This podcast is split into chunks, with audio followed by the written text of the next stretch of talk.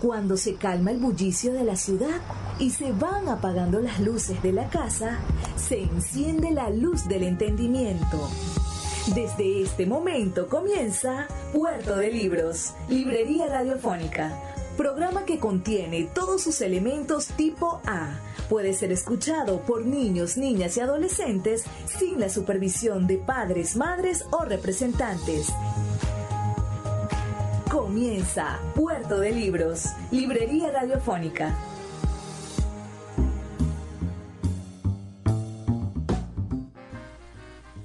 Bienvenidos a Puerto de Libros, Librería Radiofónica, este espacio que hacemos para todos ustedes con tantísimo cariño. Bienvenidos a este programa número 59.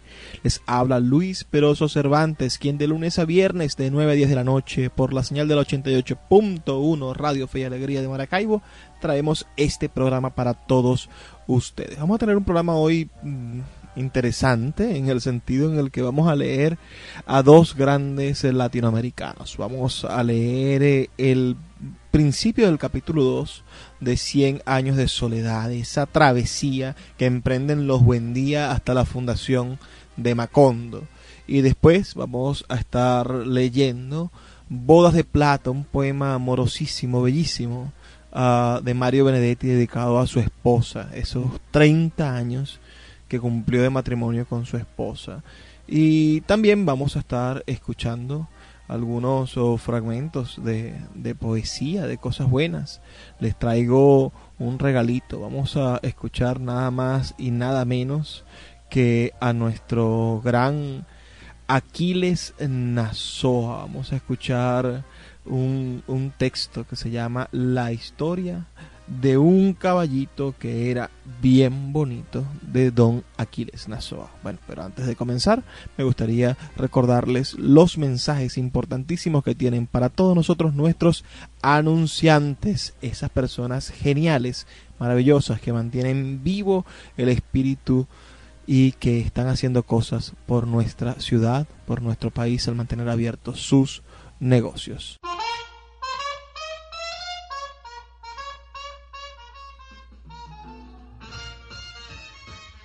Sultana del Lago Editores es una empresa de servicios editoriales radicada en Maracaibo, la única que presta servicios de impresión bajo demanda en nuestra ciudad. Gana dinero vendiendo tu libro en su plataforma virtual. No necesitas invertir en grandes tirajes. Tus lectores podrán leerte a la vuelta de un clic y obtendrás regalías. Por ello, su eslogan dice, escribimos, corregimos, diseñamos, editamos, difundimos, vendemos y hasta cobramos por ti. Conoce más en su página web www.sultana.com.be o siguiéndoles en Instagram como arroba sultana del lago. La voz del autor en Puerto de Libros por Radio Fe y Alegría con todas las voces. La historia de un caballo que era bien bonito. Yo conocí un caballo que se alimentaba de jardines. Todos estábamos muy contentos con esa costumbre del caballo, y el caballo también, porque como se alimentaba de jardines, cuando uno le miraba a los ojos, las cosas se veían de todos colores en los ojos del caballo. Al caballo también le gustaba mirarlo a uno con sus ojos de colores, y lo mejor del asunto es que en los ojos de ese caballo que comía jardines se veían todas las cosas que el caballo veía, pero claro que más bonitas, porque se veían como si tuvieran siete años. Yo a veces esperaba que el caballo estuviera viendo para donde estaba mi escuela. Él entendía la cosa y veía para allá, y entonces mi hermana Elba y yo nos íbamos para la escuela a través de los ojos del caballo. ¡Qué caballo tan agradable! A nosotros cuando más nos gustaba verlo era aquellos domingos por la mañana que estaban tocando la retreta y ese caballo de colores llegaba por ahí vistiéndose de alfombras por todas partes que pasaba. Yo creo que ese caballo era muy cariñoso. Ese caballo tenía cara de que le hubiera gustado darle un paseíto a uno. Pero ¿quién se iba a montar en aquel pueblo en un caballo como ese? Pues a la gente de ahí le daba pena. Ahí nadie tenía ropa aparente. ¿Cómo sería de bonito ese caballo? Que con ese caballo fue que se alzó Miranda contra el gobierno porque se inspiró en el tricolor de sus labios y en el rubio de sus ojos. Ese caballo sí se veía bonito cuando estaban tocando ahí esa retreta y el señor presidente de la sociedad de jardineros lo traía para que se desayunara con la plaza pública. ¡Qué caballo tan considerado! Ese caballo podía estar muy hambriento, pero cuando los jardineros lo traían para que se comiera la plaza, él sabía que en el pueblo había mucha gente necesitada de todo lo que allí le servían y no se comía sino a los músicos. Y los músicos encantados. Como el caballo estaba lleno de flores por dentro, ellos ahí se sentían inspirados y se la pasaban tocando música dentro del caballo. Bueno, y como el caballo se alimentaba de jardines y tenía todos los colores de las flores que se comía, la gente cuando pasaba por ahí y lo veían esperando que los jardineros le echaran su comida, decían, míreme ese caballo tan bonito que está ahí espantándose las mariposas con el rabo.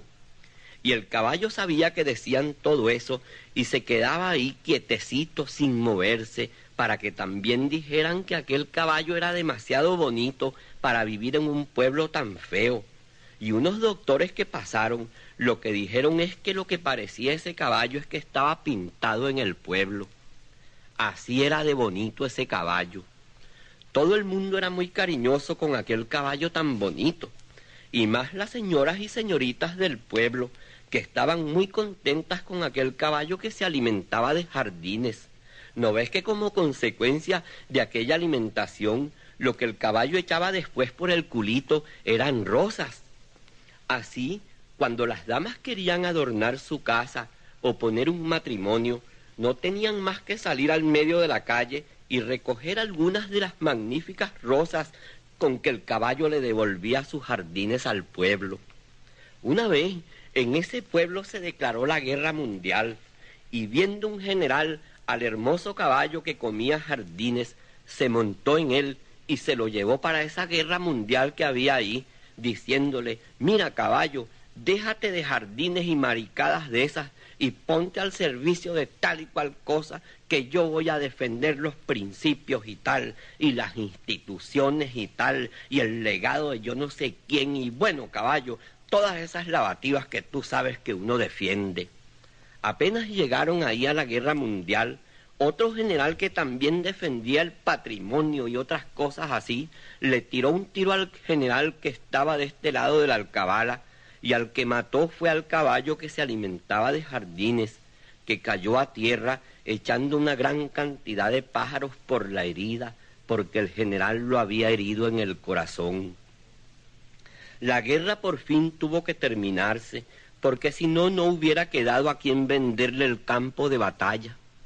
Después que terminó la guerra, en ese punto que cayó muerto el caballo que comía jardines, la tierra se cubrió de flores.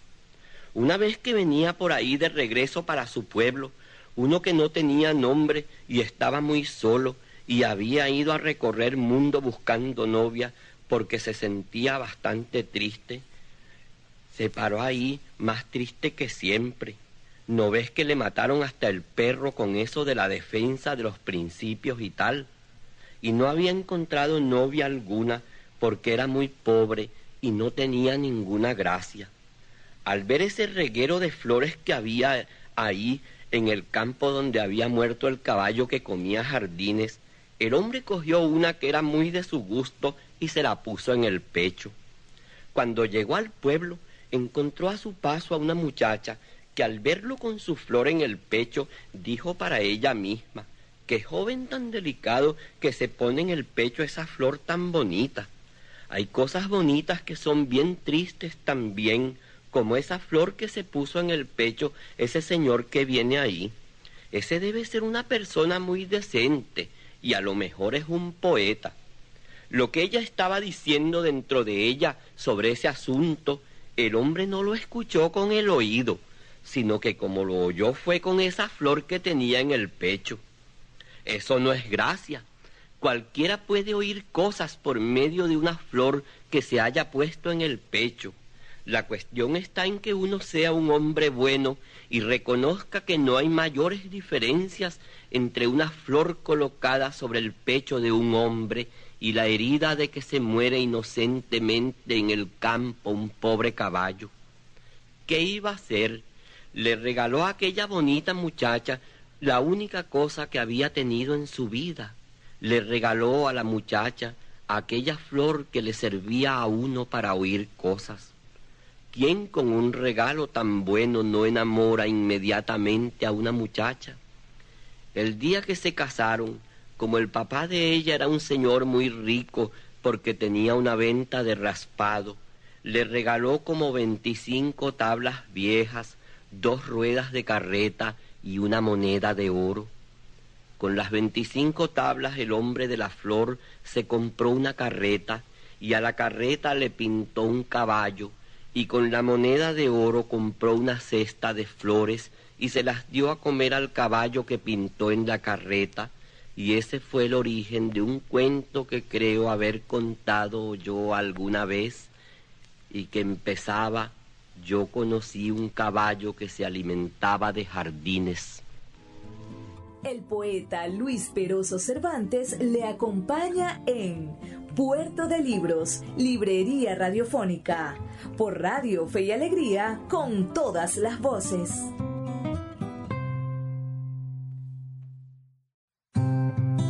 Un libro. Puerto de Libros, Librería Radiofónica, por Radio Fe y Alegría, con todas las voces.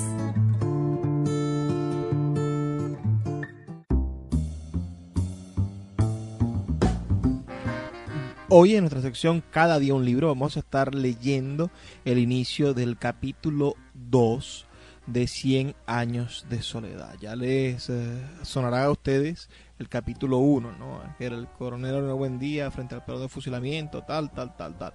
Pero este capítulo 2 comienza con aquello de, de, los cañones, de los cañones del pirata Francis Drake, y narra toda esa historia de la fundación de ese pueblo mítico, de ese maravilloso Macondo que ya aprendimos a amar en el capítulo 1.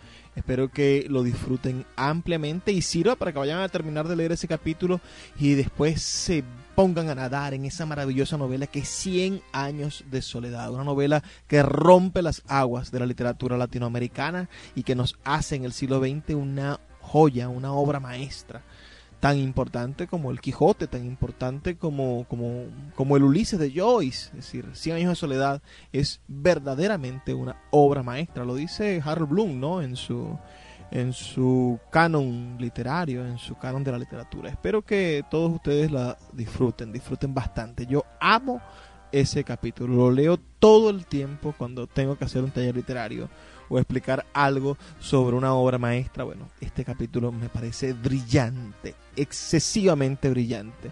Sobre todo la manera en la que crea una mitología. Es decir, aquí está la raíz en evidencia de la mitología de García Márquez. Con ustedes, bueno, el capítulo 2 de 100 años de soledad.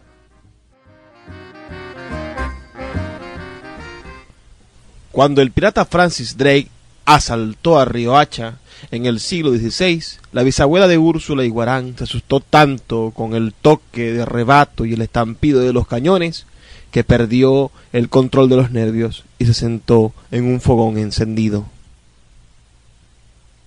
Las quemaduras la dejaron convertida en una esposa inútil para el resto de la vida. No podía sentarse sino de medio lado, acomodada en cojines, y algo extraño debió quedarle en el modo de andar, porque nunca volvió a caminar en público. Renunció a toda clase de hábitos sociales, obsesionada con la idea de que su cuerpo despedía un olor a chamusquina. El alba la sorprendía en el patio sin atreverse a dormir porque soñaba que los ingleses, con sus feroces perros de asalto, se metían por la ventana del dormitorio y la sometían a vergonzosos tormentos con hierros al rojo vivo. Su marido, un comerciante aragonés con quien tenía dos hijos, se gastó media tienda en medicinas y entretenimientos buscando la manera de aliviar sus terrores. Por último, liquidó el negocio y llevó a la familia a vivir lejos del mar, en una ranchería de indios pacíficos situada a las estribaciones de la sierra, donde le construyó a su mujer un dormitorio sin ventanas para que no tuvieran por dónde entrar los piratas de sus pesadillas. En la escondida ranchería vivía de mucho tiempo atrás un criollo cultivador de tabaco, don José Arcadio Buendía, con quien el bisabuelo de Úrsula estableció una sociedad tan productiva que en pocos años hicieron una fortuna. Varios siglos más tarde, el tataranieto del criollo se casó con la tataranieta del aragonés. Por eso, cada vez que Úrsula se salía de casillas con las locuras de su marido, saltaba por encima de trescientos años de casualidades y maldecía la hora en que Francis Drake asaltó a Riohacha. Era un simple recurso de desahogo porque en verdad estaban ligados hasta la muerte por un vínculo más sólido que el amor, un común remordimiento de conciencia. Eran primos entre sí habían crecido juntos en la antigua ranchería que los antepasados de ambos transformaron con su trabajo y sus buenas costumbres en uno de los mejores pueblos de la provincia. Aunque su matrimonio era previsible desde que vinieron al mundo, cuando ellos expresaron la voluntad de casarse, sus propios parientes trataron de impedirlo tenían el temor de que aquellos saludables cabos de dos razas secularmente entrecruzadas pasaran por la vergüenza de engendrar iguanas. Ya existía un precedente tremendo.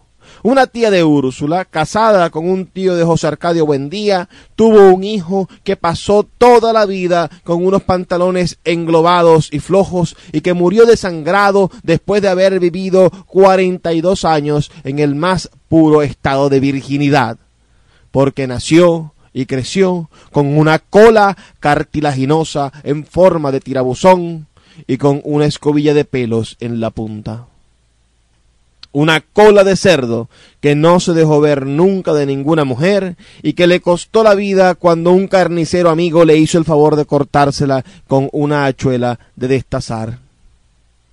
José Arcadio Buendía, con la ligereza de sus diecinueve años, resolvió el problema con una sola frase. No me importa tener cochinitos siempre que puedan hablar. Así se casaron con una fiesta de banda y cohetes que duró tres días.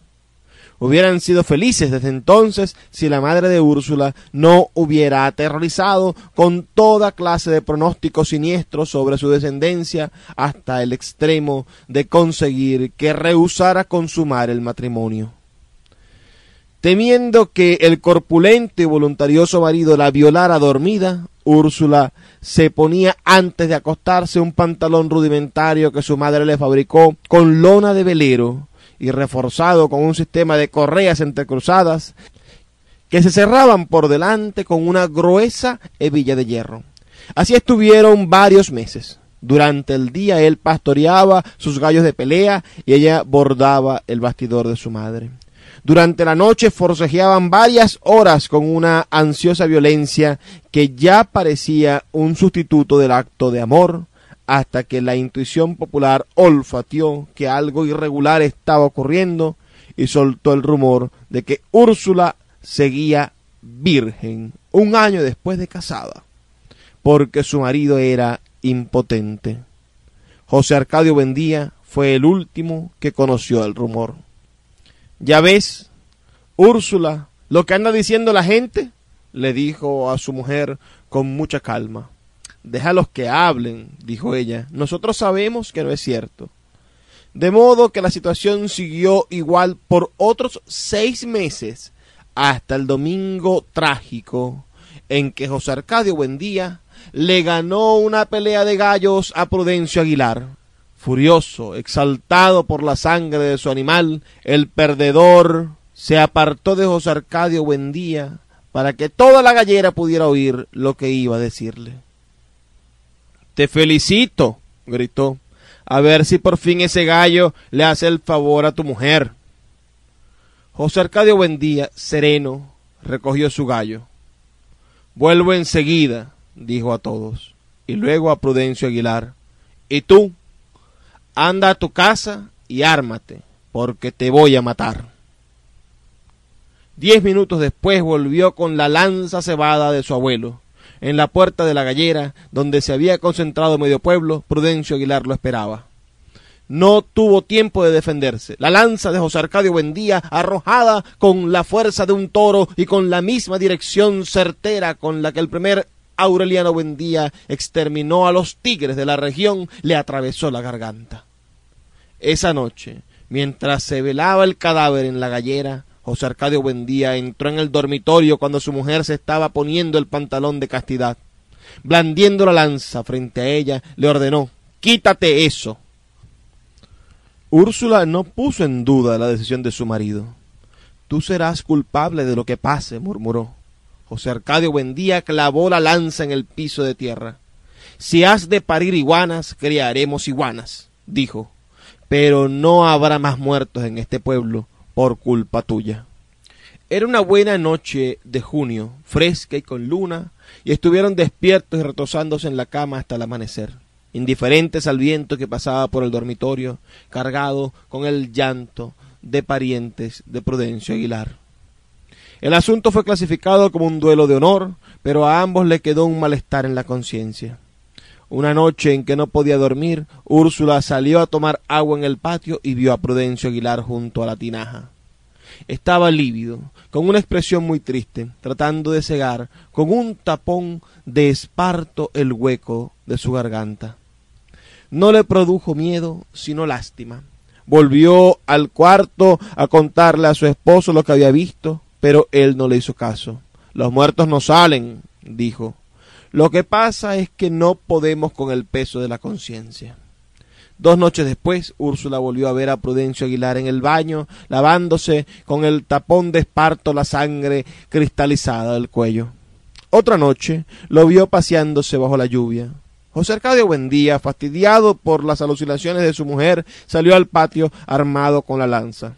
Allí estaba el muerto con su expresión triste. Vete al carajo, le gritó José Arcadio Buendía. Cuantas veces regreses volveré a matarte. Prudencio Aguilar no se fue, ni José Arcadio Buendía se atrevió a arrojar la lanza. Desde entonces no pudo dormir bien. Lo atormentaba la inmensa desolación con que el muerto lo había mirado desde la lluvia la honda nostalgia con que añoraba a los vivos, la ansiedad con que registraba la casa buscando el agua para mojar su tapón de esparto. Debe estar sufriendo mucho, decía Úrsula. Se ve que está muy solo. Ella estaba tan conmovida que la próxima vez que vio al muerto destapando las ollas de la hornilla comprendió lo que buscaba y desde entonces le puso tazones de agua por toda la casa una noche en que lo encontró lavándose las heridas en su propio cuarto, José Arcadio Buendía no pudo resistir más. Está bien, Prudencio, le dijo, nos iremos de este pueblo, lo más lejos que podamos, y no regresaremos jamás. Ahora vete tranquilo. Fue así como emprendieron la travesía de la sierra.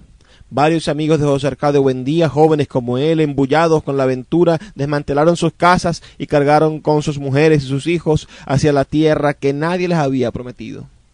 Antes de partir, José Arcadio Buendía enterró la lanza en el patio y degolló uno tras otro sus magníficos gallos de pelea, confiando en que en esa forma le daba un poco de paz a Prudencio Aguilar. Lo único que se llevó Úrsula fue un baúl con sus ropas de recién casada, unos pocos útiles domésticos y el cofrecito con las piezas de oro que heredó de su padre. No se trazaron un itinerario definido, solamente procuraban viajar en sentido contrario al camino de Riohacha para no dejar ningún rastro ni encontrar gente conocida.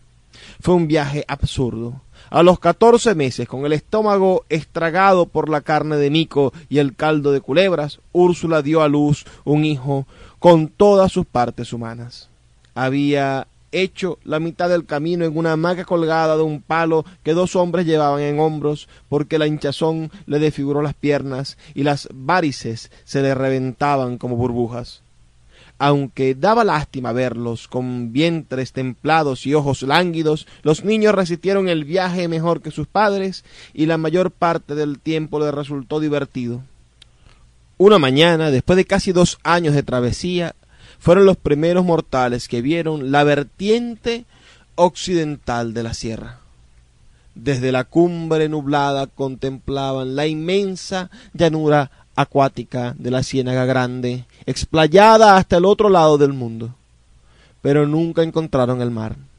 Una noche, después de varios meses de andar perdidos por entre los pantanos, lejos ya de los últimos indígenas que encontraron en el camino, acamparon a la orilla de un río pedregoso cuyas aguas parecían un torrente de vidrio congelado. Años después, durante la Segunda Guerra Civil, el coronel Aureliano Buendía trató de hacer aquella misma ruta para tomarse a Riohacha por sorpresa y a los seis días de viaje comprendió que era una locura. Sin embargo, la noche en que acamparon junto al río las huestes de su padre tenían un aspecto de náufragos sin escapatoria. Pero su número había aumentado durante la travesía y todos estaban dispuestos y lo consiguieron a morirse de viejos. José Arcadio Buendía soñó esa noche que en aquel lugar se levantaba una ciudad ruidosa, con casas de paredes de espejo. Preguntó qué ciudad era aquella y le contestaron con un nombre que nunca había oído, que no tenía significado alguno, pero que tuvo en el sueño una resonancia sobrenatural. Macondo. Al día siguiente convenció a sus hombres de que nunca encontrarían el mar. Les ordenó derribar los árboles para hacer un claro junto al río, en el lugar más fresco de la orilla, y allí fundaron la aldea. José Arcadio Buendía no logró descifrar el sueño de las casas con paredes de espejos hasta el día en que conoció el hielo. Entonces creyó entender su profundo significado. Pensó que en el futuro próximo podría fabricarse bloques de hielo de gran escala a partir de un material tan cotidiano como el agua y construir con ellos las nuevas casas de la aldea. Macondo dejaría de ser un lugar caliente cuyas bisagras y aldabas se torcían del calor para convertirse en una ciudad invernal. Si no perseveró en su tentativa de construir una fábrica de hielo, fue porque entonces estaba positivamente entusiasmado con la educación de sus hijos, en especial la de Aureliano, que había revelado desde el primer momento una rara intuición alquímica.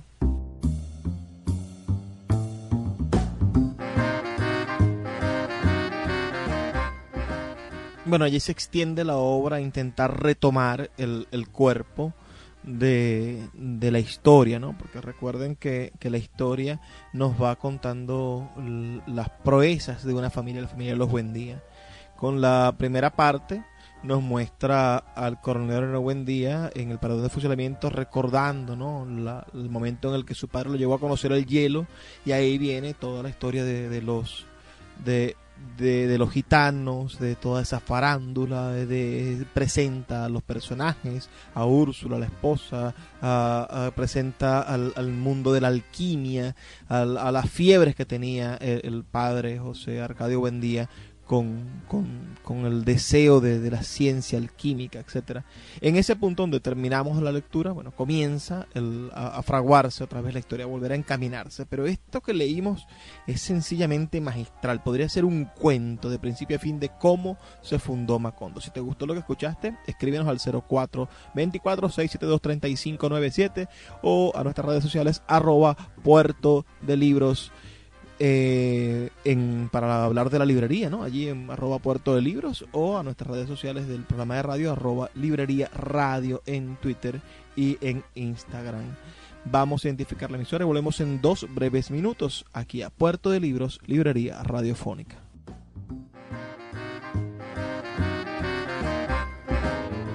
El poeta Luis Peroso Cervantes le acompaña en Puerto de Libros, Librería Radiofónica, por Radio Fe y Alegría, con todas las voces.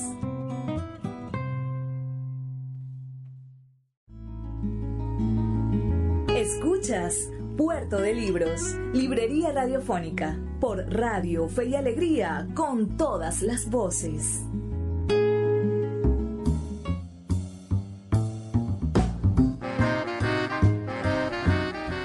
Ahora les vamos a presentar el poema Bodas de Plata de Mario Benedetti, este poeta uruguayo que estuvo tan cerca de los cantantes, de las luchas de izquierda, de, del desarrollo de una vida bastante poética y siempre con el, con el lenguaje diáfano y sencillo, ¿no? intentando acercarse a eso. Estas bodas de plata es un poema de amor dedicado a su esposa. Espero que todos ustedes lo disfruten y que puedan ver en él a un, a un poeta sencillo, que es quizás lo que busca el propio Mario Benedetti, decir, alejarse de esos modos, de esas maneras rebuscadas, de esas estructuras de pensamiento que son tan tan tan enquilosadas, ¿no?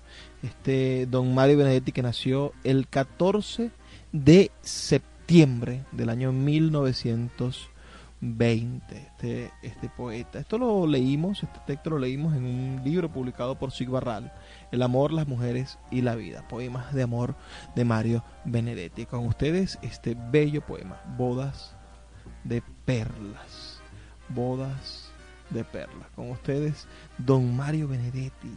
Don Mario Benedetti. Creo que es primera vez que tenemos a Mario Benedetti aquí en el programa. Si lo quieren seguir escuchando, si quieren volver otra vez a escuchar o que hablemos más de Mario Benedetti, bueno, escríbanos al 0424-672-3597 y con gusto complaceremos los temas que ustedes quieran desarrollar aquí en nuestro programa Puerto de Libros, Librería Radiofónica.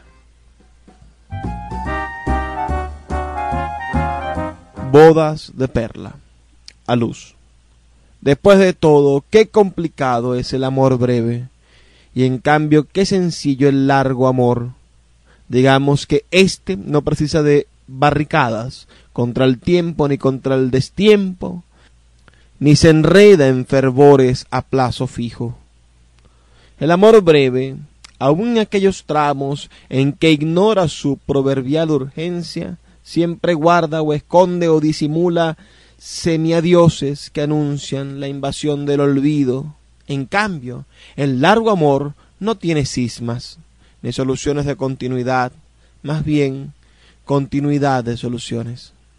Esto viene ligado a una historia, la nuestra, quiero decir, de mi mujer y mía, historia que hizo escala en treinta marzos, que a esta altura son como treinta puentes, como treinta provincias de la misma memoria, porque cada época de un largo amor, cada capítulo de una consecuente pareja, es una región con sus propios árboles y ecos, sus propios descampados, sus tibias contraseñas. He aquí que mi mujer y yo somos lo que se llama una pareja corriente y por tanto despareja treinta años, incluidos los ocho bisiestos y de vida en común y en extraordinario. Alguien me informa que son bodas de perlas, y acaso lo sean ya. ¿Qué perla es secreto? Y es brillo, llanto, fiesta, hondura y otras alegorías que aquí vienen de perlas. Cuando la conocí, Tenía apenas doce años y negras trenzas y un perro atorrante que a todos nos servía de felpudo. Yo tenía catorce y ni siquiera perro. Calculé mentalmente futuro y arrecifes y supe que me estaba destinada, mejor dicho, que yo era el destinado. Todavía no sé cuál es la diferencia, así que todo, tardé seis años en decírselo y ella un minuto y medio en aceptarlo. Pasé una temporada en Buenos Aires y le escribía poemas o pancartas de amor que ella ni siquiera comentaba en contra. Y yo, sin advertir la grave situación, cada vez escribía más poemas, más pancartas. Realmente fue una época difícil. Menos mal que decidí regresar, como un novio pródigo cualquiera. El hermano tenía bicicleta. Claro, me la prestó y en rapto de coraje salí embajada por la calle Almería. Ah, lamentablemente el regreso era un reprocho. Ella me estaba esperando muy atenta. Cansado como un perro, aunque iniesto y altivo, bajé de aquel siniestro rodado y de pronto me desmayé en sus brazos providenciales y aunque no se ha repuesto aún de la sorpresa, juro que no lo hice con premeditación. Por entonces su madre nos vigilaba. desde las más increíbles atalayas, yo me sentía cancervado y miserable, delincuente casi delicuescente. Claro, eran otros tiempos y Montevideo era una linda ciudad provinciana sin capital a la que referirse y con ese trauma no hay terapia posible. Eso deja huellas en las plazoletas.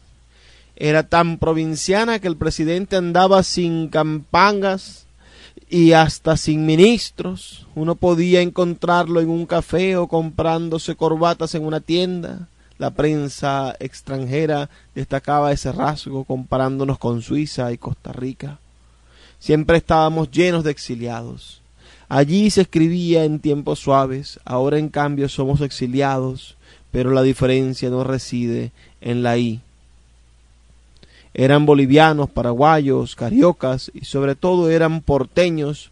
A nosotros nos daba mucha pena verlos en la calle nostálgicos y pobres vendiéndonos recuerdos y empanadas. Es claro son antiguas coyunturas. Sin embargo, señalo a lectores muy jóvenes que Graham Bell ya había inventado el teléfono. De allí que yo me instalara puntualmente a las seis en la cervecería de la calle Yatay y desde allí hiciera mi llamada de novio que me llevaba como media hora. A tal punto era insólito mi lungometraje que ciertos parroquianos rompebolas me gritaban cachándome al unísono, dale anclado en París. Como ven, el amor era dura faena, en algunas vergüenzas casi industria insalubre. Para colmo, comí abundantísima lechuga que nadie había desinfectado con carrel. En resumidas cuentas, contraje el tifus, no exactamente el exantemático, pero igual de alarmante y podrido. Me quedaban aguas de apio y jugos de sandías. Ya por las dudas me dejé la barba e impresionaba mucho las visitas. Una tarde ella vino hasta mi casa y tuvo un proceder no tradicional, casi diría prohibido y antihigiénico, que a mí me pareció conmovedor. Besó mis labios tíficos y cuarteados, conquistándome entonces para siempre, ya que hasta ese momento no creía que ella fuese tan tierna, inconsciente y osada. De modo que no bien logré recuperar los catorce kilos perdidos en la fiebre, me afeité la barba, que no era de apóstol, sino de bicho come o de ciruja. Me dediqué a ahorrar y junté dos mil mangos cuando el dólar estaba, me parece, a un ochenta. Además, decidimos nuestras vocaciones, quiero decir vocaciones rentables. Ella se hizo donera y yo taquígrafo. Íbamos a casarnos por la iglesia y no tanto por Dios Padre y mayúsculo, como por el minúsculo Jesús entre ladrones, con quien siempre me sentí solidario pero el cura, además de católico apostólico, era también romano y algo tronco, de allí que exigiera no sé qué boleta de bautismo o tal vez de nacimiento. Si de algo estoy seguro es que he nacido. Por lo tanto, nos mudamos a otra iglesia donde un simpático pastor luterano, que no jodía como los documentos, sucintamente nos casó y nosotros dijimos sí, como dándonos ánimos y en la foto salimos espantosos. Nuestra luna y su miel se llevaron a cabo como una praxis semejante a la de hoy, ya que la humanidad ha innovado poco en este punto realmente cardinal. Fue allá por marzo del 46, meses después de que Daddy Truman conmovido, generoso, sensible, expeditivo, convirtiera Hiroshima en ciudad cadáver, en inmóvil, guiñapo, no en ciudad. Muy poco antes o muy poco después, en Brasil, Adolf Berg, embajador de Estados Unidos, apoyaba, qué raro, el golpe contra Vargas. En Honduras las invasiones y yanquis ascendían a 300 millones de dólares, Paraguay y Uruguay en intrépido ay declaraban la guerra a Alemania sin provocar, por cierto, grandes conmociones. En Chile Allende era elegido senador y en Haití los estudiantes iban a la huelga. En Martinica hay meses el poeta pasaba a ser alcalde de Fort-de-France. En Santo Domingo el PCD se transformaba en PSP y en México el PRM se transformaba en PRI. En Bolivia no hubo cambios de siglas, pero faltaban tres meses solamente para que lo colgaran a Villarroel. Argentina empezaba a generalizar y casi de inmediato a coronelizar. Nosotros dos nos fuimos a Colonia Suiza, ajenos al destino que se incubaba, ella con un chaleco verde que siempre me gustó y yo con tres camisas blancas. En fin, después hubo que trabajar y trabajamos treinta años. Al principio éramos jóvenes, pero no lo sabíamos. Cuando nos dimos cuenta ya no éramos jóvenes. Sí, ahora todo parece tan remoto. Será porque allí una familia era algo importante y hoy es una importancia reventada. Cuando quisimos acordar el paisito que había vivido una paz no ganada empezó lentamente a trepidar, pero antes anduvimos muy campantes y por otras paces y trepidaciones combinábamos las idas y las vueltas, la, rutina nacional con la morrilla allá lejos. Viajábamos tanto y con tantos rumbos que nos cruzábamos con nosotros mismos. Unos eran viajes de imaginación, qué baratos, y otros que lata con pasaporte y vacuna. Mira nuestras fotos de Venecia en Innsbruck y también de Malvin, del balneario Solís, de Filofenger. Estamos, estamos, estaremos juntos. Pero ¿cómo ha cambiado el alrededor? No me refiero al fondo con mugrientos canales, ni al de las dunas limpias y solitarias, ni al hotel Chajá, ni al balcón de la Gote, ni al contorno de muros y enredaderas, sino a los ojos curules que nos miran ahora. Algo ocurrió en nuestras partículas del mundo que hizo de algunos hombres maquinarias de horror. Estábamos, estamos, estaremos juntos, pero qué rodeados de ausencias y mutaciones, qué malheridos de sangre, hermana, qué enseguecidos por la hoguera maldita. Ahora nuestro amor tiene, como el de todos, inevitables zonas de tristeza y presagios, paréntesis de miedo, incorregibles lejanías, culpas que quisiéramos inventar de una vez para liquidarlas definitivamente. La conocida sombra de nuestros cuerpos ya no acaba en nosotros, sigue por cualquier suelo, cualquier orilla, hasta alcanzar lo real escandaloso y lamer con lealtad los restos de silencio que también integran nuestro largo amor. Hasta las menudencias cotidianas se vuelven gigantescos promontorios, la suma de corazón y corazón es una suasoria paz que quema los labios empiezan a moverse detrás del doble cristal sordo-mudo. Por eso estoy obligado a imaginar lo que ella imagina y viceversa. Estábamos, estamos, estaremos juntos a pedazos, a ratos, a párpados, a sueños, soledad norte más soledad sur, para tomarle una mano, nada más.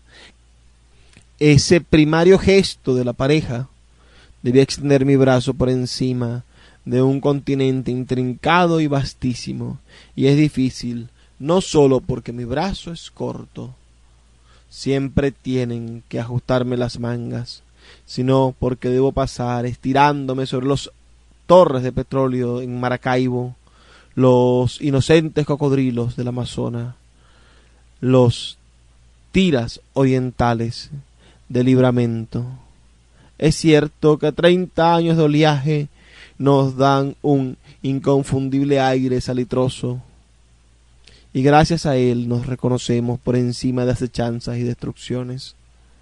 La vida íntima de dos, esa historia mundial en libre de porche, es tal vez un cantar de cantares, más el Eclesiastés y sin Apocalipsis una extraña geografía de torrentes, ensenadas, praderas y calmas chichas. No podemos quejarnos. En treinta años la vida nos ha llevado recio y traído suave, nos ha tenido tan pero tan ocupados que siempre nos deja algo para descubrirnos. A veces nos separa y nos necesitamos. Cuando uno necesita se siente vivo, entonces nos acerca y nos necesitamos. Es bueno tener a mi mujer aquí. Aunque estemos silenciosos y sin mirarnos, ella leyendo su séptimo círculo y adivinando siempre quién es el asesino, yo escuchando noticias de onda corta con el auricular para no molestarla y sabiendo también quién es el asesino. La vida de pareja en treinta años es una colección inimitable de tangos, diccionarios, angustias, mejorías, aeropuertos, camas, recompensas, condenas, pero siempre hay un llanto finísimo, casi un hilo que nos atraviesa y va enhebrando una estación con otra borda aplazamientos y triunfos, le cose los botones al desorden y hasta remienda melancolías. Siempre hay un finísimo llanto, un placer que a veces ni siquiera tiene lágrimas y es la parábola de esta historia mixta, la vida a cuatro manos, el desvelo la, o la alegría en que nos apoyamos cada vez más inseguros, casi como dos equilibristas sobre un alambre. De otro modo, no habríamos llegado a saber qué significa el brindis que ahora sigue y que lógicamente no vamos a hacer en público. 23 de marzo de 1976. El poeta Luis Peroso Cervantes le acompaña en Puerto de Libros, Librería Radiofónica, por Radio Fe y Alegría, con todas las voces.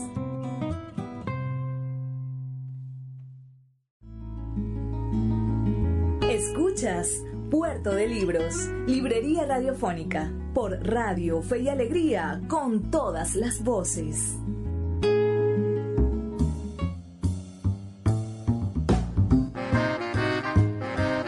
Hoy nuestro programa se ha ido más rápido que en otras ocasiones, así que me gustaría presentarles a ustedes los anuncios de nuestros patrocinantes, esas personas que hacen posible que Puerto de Libros, Librería Radiofónica, llegue a sus hogares de 9 a 10 de la noche, de lunes a viernes, por la señal de la 88.1 Radio Fe y Alegría de Maracaibo. Estas personas que trabajan tanto, tan bien y con tanto cariño para todos nosotros y que merecen su atención, que sea unos, unos breves segundos. Por favor, escuchemos estos anuncios.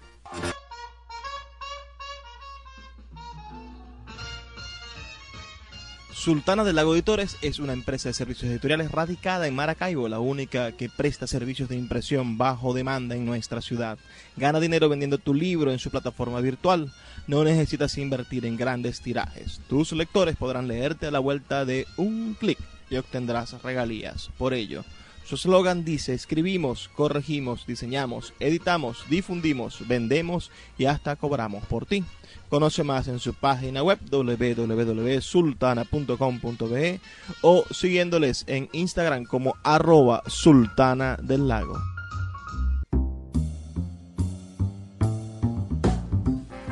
Ya hemos llegado al final del programa. Mm, me gustaría recordarles algunas cosas. Y si les ha gustado este programa, si les ha gustado el trabajo que hacemos, si les gusta la manera en la que llevamos la literatura a todos ustedes a través de la radio. Por favor, déjenoslo saber, escríbanos al 0424-672-3597, 0424-672-3597. Si creen que debemos mejorar en algo, también se lo agradecemos. Pueden escribirnos en nuestras redes sociales, arroba librería radio en Twitter y en Instagram. Y en el Facebook somos arroba librería radiofónica. También estamos en nuestra página web radio.puertodelibros.com.be. Nos creamos un canal en Soul Club también para que puedan escucharnos por allí, seguirnos y estar pendientes de todos nuestros podcasts. Por favor, señores, ayúdennos a hacer este trabajo mejor a hacerlo con toda la pasión que hacemos, pero con más talento, con, con esas observaciones tan importantes que tienen ustedes para nosotros. Así que no me queda más que despedirme como siempre lo hago, diciéndoles, pidiéndoles, rogándoles que por favor sean felices, lean poesía.